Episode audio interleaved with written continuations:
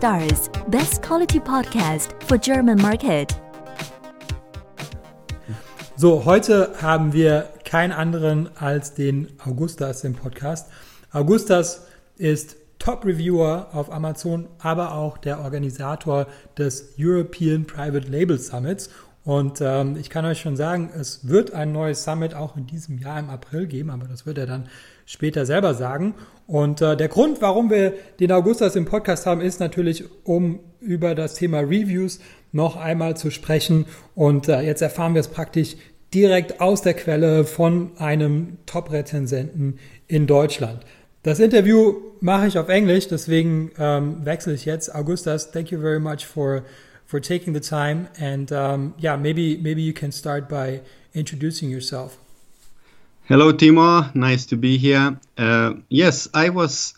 I would say I was a reviewer. At the moment, I'm not uh, really reviewing any products because of the game rules changed, and I'm involved into uh, organizing a new summit. But I did review Amazon Germany products for more than one year. I started it as a as a hobby. Of course, it was nice to get some uh, freebies but I also wanted to try different gadgets, uh, different new products, which I would not buy, but it was interesting to see how they function, how can I use them in the at house, at home, and uh, in the end, uh, yeah, through my hands, I uh, I had like 250 products went through my hands, and I tested and I tried. Yeah, not only did you did you review actively, but you were also a top reviewer. So can you talk a little bit about uh, what it what that means and how to become a top reviewer? Oh yes, I when I started, I was uh, nobody. I collected, few, I wrote few reviews for purchases I did in the last two three years, so that I get some profile uh, several products on my profile profile and when i started to get rev- products for reviewing uh, i tried to make very detailed reviews fr- uh, from the heart and uh, i realized later on that pictures are very important and at some point very soon in my reviewer career i decided that for each product i'm making a video so some sellers started to recommend me as a reviewer because I was doing videos and everyone wants video, of course, in the review. Uh, my videos, since I don't really speak very good German, uh, I was doing without any speech. It was more like just uh, music and uh, showing a product from different angles. And uh, I think I jumped into the top reviewer list because the I, I reviewed one of the Bluetooth speakers, and suddenly um, one one week I noticed that my review is upvoted couple of hundred times within like two weeks. I'm sure there was maybe a seller, maybe seller hired some SEO team or I don't know some search optimization uh, team uh, who was upvoting massively my review and couple other reviews for that product. So when you get upvotes on your review, your reviewer rank jumps in, enormously. So uh, I was like maybe 8,000, 10,000 reviewer, and after three weeks I was already like 200 re- reviewer just because I got maybe 500 upvotes. So this pumped my my being a top reviewer. But I noticed if you do review for very popular products and you do extensive review for maybe iPhone or some popular phone, you would get easily a lot of upvotes because people love your review. And this is how you could organically jump into the top reviewer position.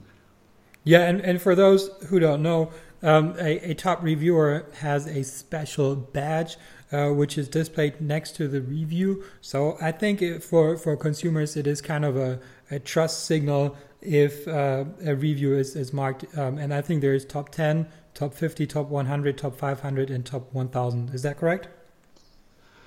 Uh, yes, I I and think.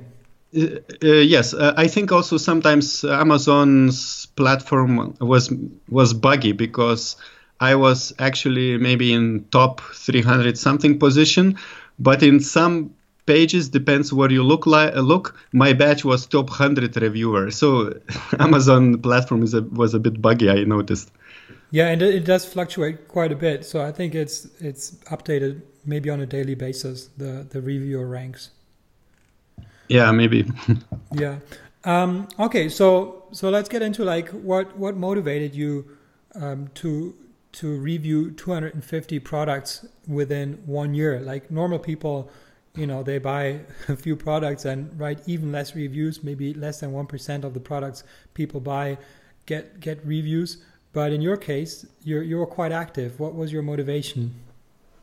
Um, so yeah i for many years i was a website developer uh, as a I, this was my freelance job and since my wife is german we moved to germany uh, once again one and a half years ago and I just wanted some new activity. And suddenly I found out that, uh, yeah, I can test different products and I can just test different, as I said, uh, gadgets. You know how they work, how I can apply them at at home. So I was uh, inspired by that, and I was doing at the beginning about 30 products a month. I was calculating, I was spending at least 30 hours per month for product reviews because I calculate more or less one hour per product. So it was extensive hobby which I did uh, very actively for the first maybe five months. especially top reviewer jump uh, was inspiring, and I wanted to get maybe it becomes like a competition after all. Uh, then, when you are becoming top reviewer, and if you publish your email address publicly on the profile, you start getting lots of emails with a lot of offers. So I was at some point at the peak, I was getting maybe 10 emails a day almost. Uh, and uh, that that means I didn't have to go anymore to review clubs, and I could just select uh, through the go through the emails and see if there is anything uh, interesting. But I was very selective. I was maybe just choosing one out of uh, 30 offers, just because uh, there were a lot of uh, Asian sellers who are just sending the same kind of product with different logo, and also since I, as I said, it was taking me about one hour to produce a review I I calculate my price per hour, and if the product is like below 20 euros, I would probably not accept it just because it's not worth my hour. Okay, so so for you was uh, the free product that that motivated you, but as well there was some some gamification element to it. So so you kind of like the idea that you you can you can climb up um, in in the in the top reviewer list. Do you, do you think this is also like what what motivates people? Uh, at some point, yes, uh, I was motivated by that. I was even tracking a couple of other active reviewers in Germany, and I was uh, checking their positions, and uh, I was checking how they, what they are doing to if they are getting getting upvotes or if they are getting more reviews than me, uh, uh, and but still, I was looking at it very seriously, and um, I was really spending a lot of time. And at some point, I just got tired. And uh, also, at some point, you, you, I was just tired of testing all these uh, products, which in some way, yeah, they are useless. They look very interesting and nice, and maybe practical on the picture and the description. And then you just uh, get it, you test it, and then it just there is nothing to do with this product just because it was never part of your um, daily life. So it's hard to incorporate something uh, which looks nice and comfortable, but it's just uh, another piece of piece of something from China. Yeah, so so you have a lot of pieces of, of something in your household right now.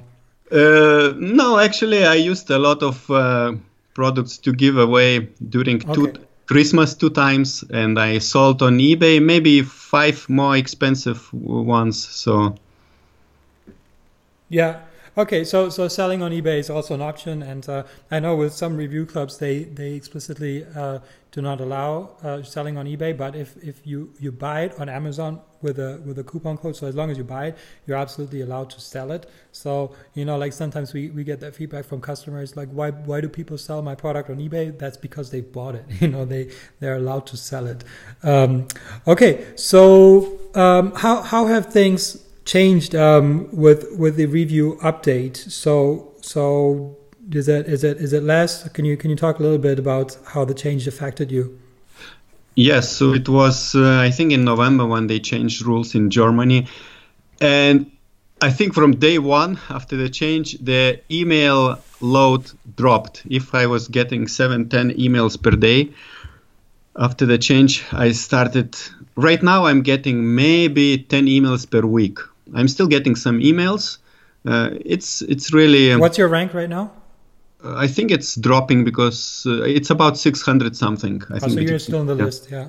Yeah, I'm in the list, but I'm not really. I didn't publish any reviews. I think in the last month or so, uh, and uh, yeah, basically at the beginning when rules changed, I think some sellers got panicked and they some uh, were sending me uh, kind of information that yes, rules are changed, but we are still continuing. And whenever they were offering some product, I wanted to make sure that they really understand the new rules because for me, new rules means that I'm not kind of obliged to do a review. So now I feel more relaxed. If I get a product and I'm just lazy to review, I I would, uh, you know, not feel so much responsible for placing a review. And this is, I think now I have like 10 products at home which I forgot kind of to review.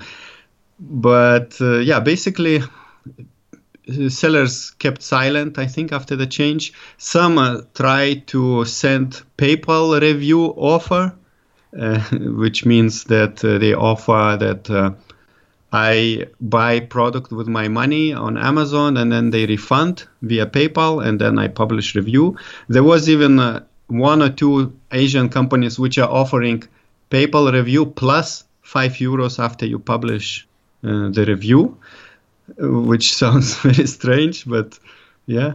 And uh, other also, I'm still getting emails even now in 2017 where seller says yeah, we need honest review in exchange of, of a free product. So I don't know if they are not aware of new rules or they are just pretending that they, they don't know that and they just think that reviewers are silly. I don't know. Okay, so these are these are like some some very interesting things and some very illegal things as well. Um, so definitely, you're not allowed to uh, pay somebody uh, for a review even before uh, the rules have changed that that was not allowed, and uh, also to um, to make somebody buy something and then and then um, pay them the money back. That is also considered uh, to to be violating the the rules. I mean, like I can see why people are are, are offering it. It's because they want to get the the certified. Uh, or the yeah, I think it's called certified review, not certified, um, verified, verified, review. Yeah, verified review. Um, and uh, of course, that is that is just wrong. Um, so you know, it's interesting that that people still still are offering it, and it seems like as as if they they're getting away with it. Um, maybe not for long. I don't know, but um, yeah, but it's it's interesting to to to see that. Um, then Amazon also deleted a lot of reviews um, recently, like maybe two months ago or one month ago.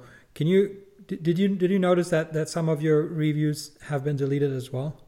Oh yes, uh, about um, half year ago, I got to know about the reviewer profile tracking software, a ARAT, which is Amazon Reviewer Analysis Tool.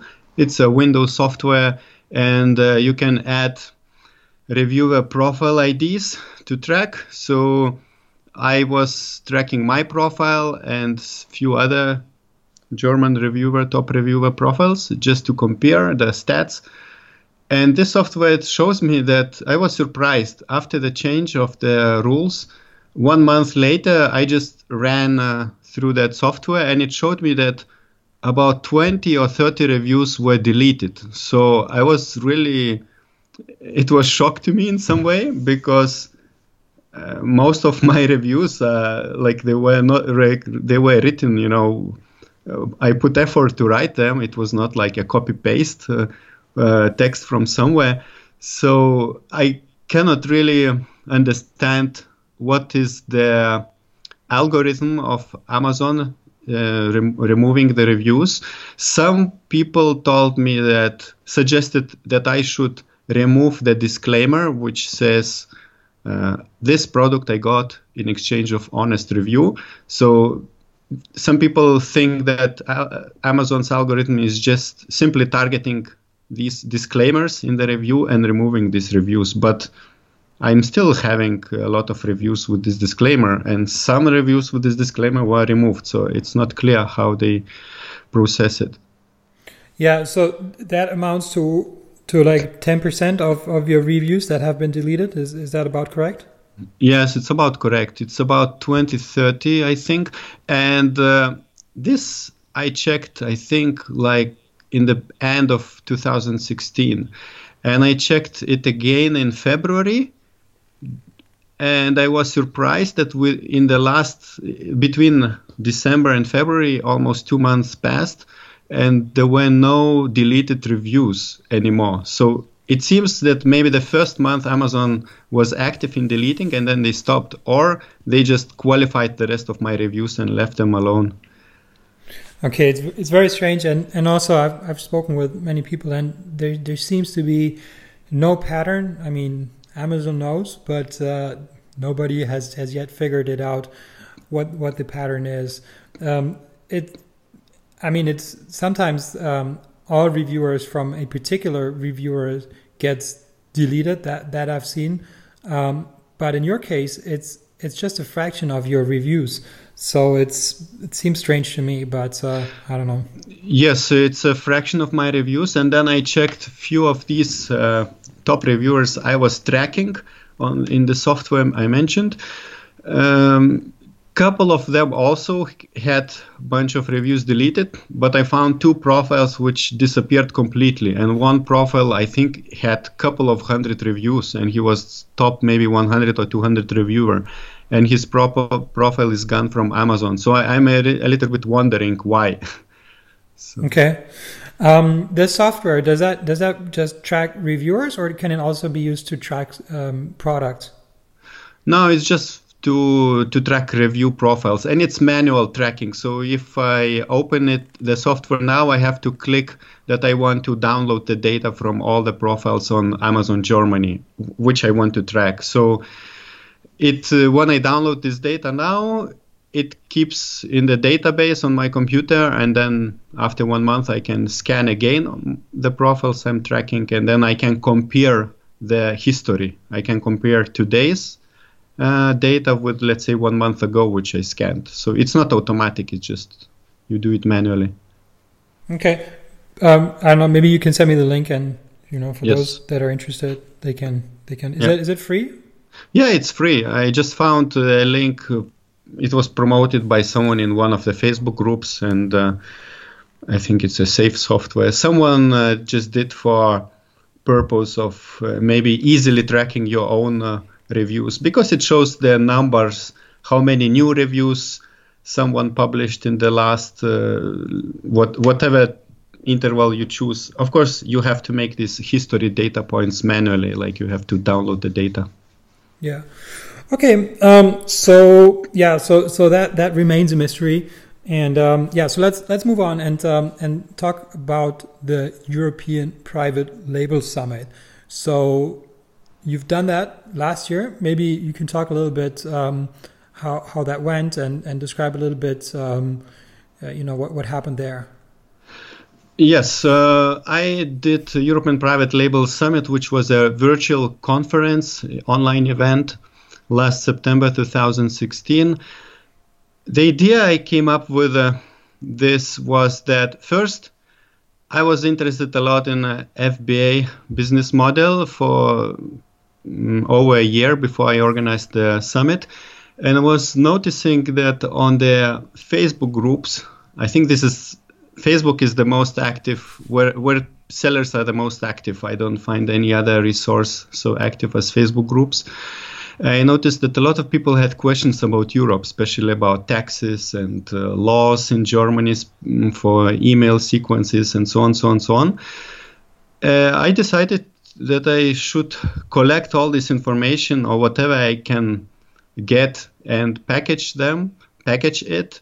And uh, at that time, when I got idea to provide European sellers some information, I found out about the virtual summit uh, business model. So I just combined both ideas and I created a virtual summit, which was for free for a limited time. And then people who wanted to uh, get access to all the recordings, they could, yes, they can still uh, get it uh, by, you know, paying uh, by paying for the package of recordings.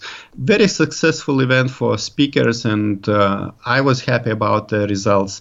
So a lot of speakers uh, reported that they got some new clients. For me, also virtual summit is like a database of uh, service providers. So someone who wants to go uh, to start selling products in Europe, they can go on my website and I, they can see the names of all the speakers and get an impression. Okay, maybe Jill Lang, uh, German speaker, I can help them maybe with consulting how to sell products on Amazon Germany. Then they find another name who can maybe help in copywriting and so on, and so on, so on.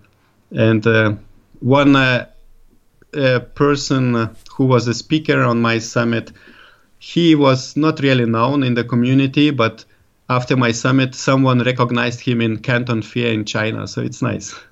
And who was that?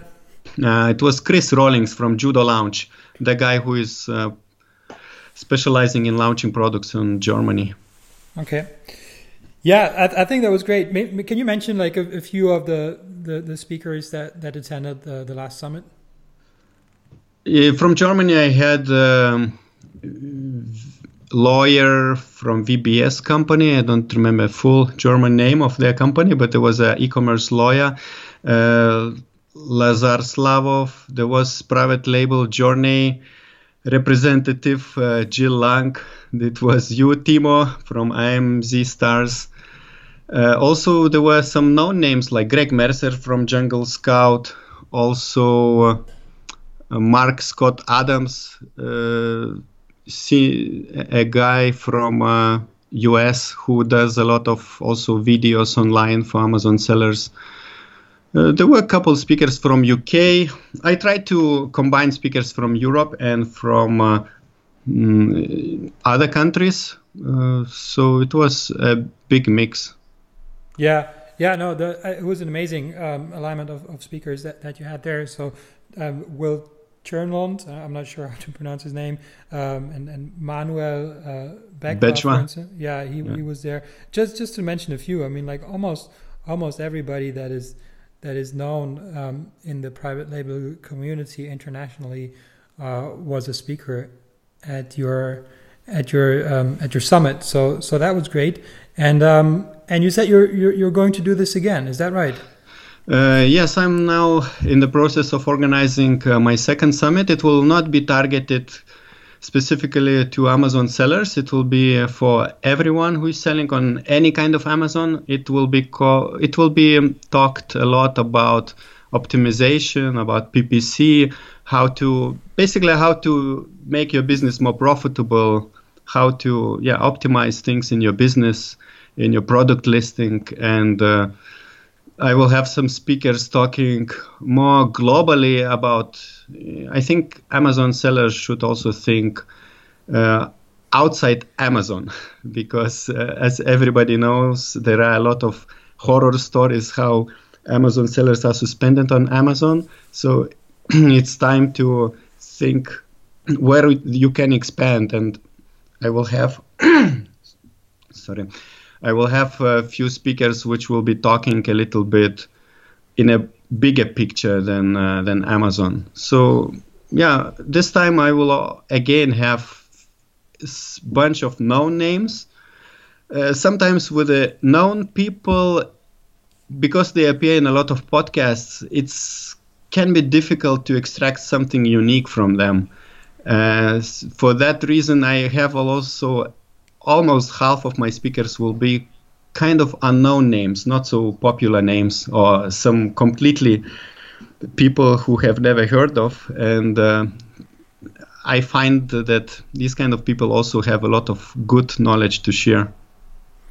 I absolutely agree. I mean, I mean, there are people that go out and speak, and they do that for a reason. It's because most of the time they they have uh, services, such as myself. I mean, like I have a service for Amazon sellers, so there is an incentive for me uh, to to present myself. But then there are those people that that that are just making money on Amazon, and they have no incentive uh, to go out and, and talk about it. So I, I think uh, those those kind of people um, would be the most interesting ones uh, to identify, and that that would be really interesting to to get the the perspective from from from successful sellers.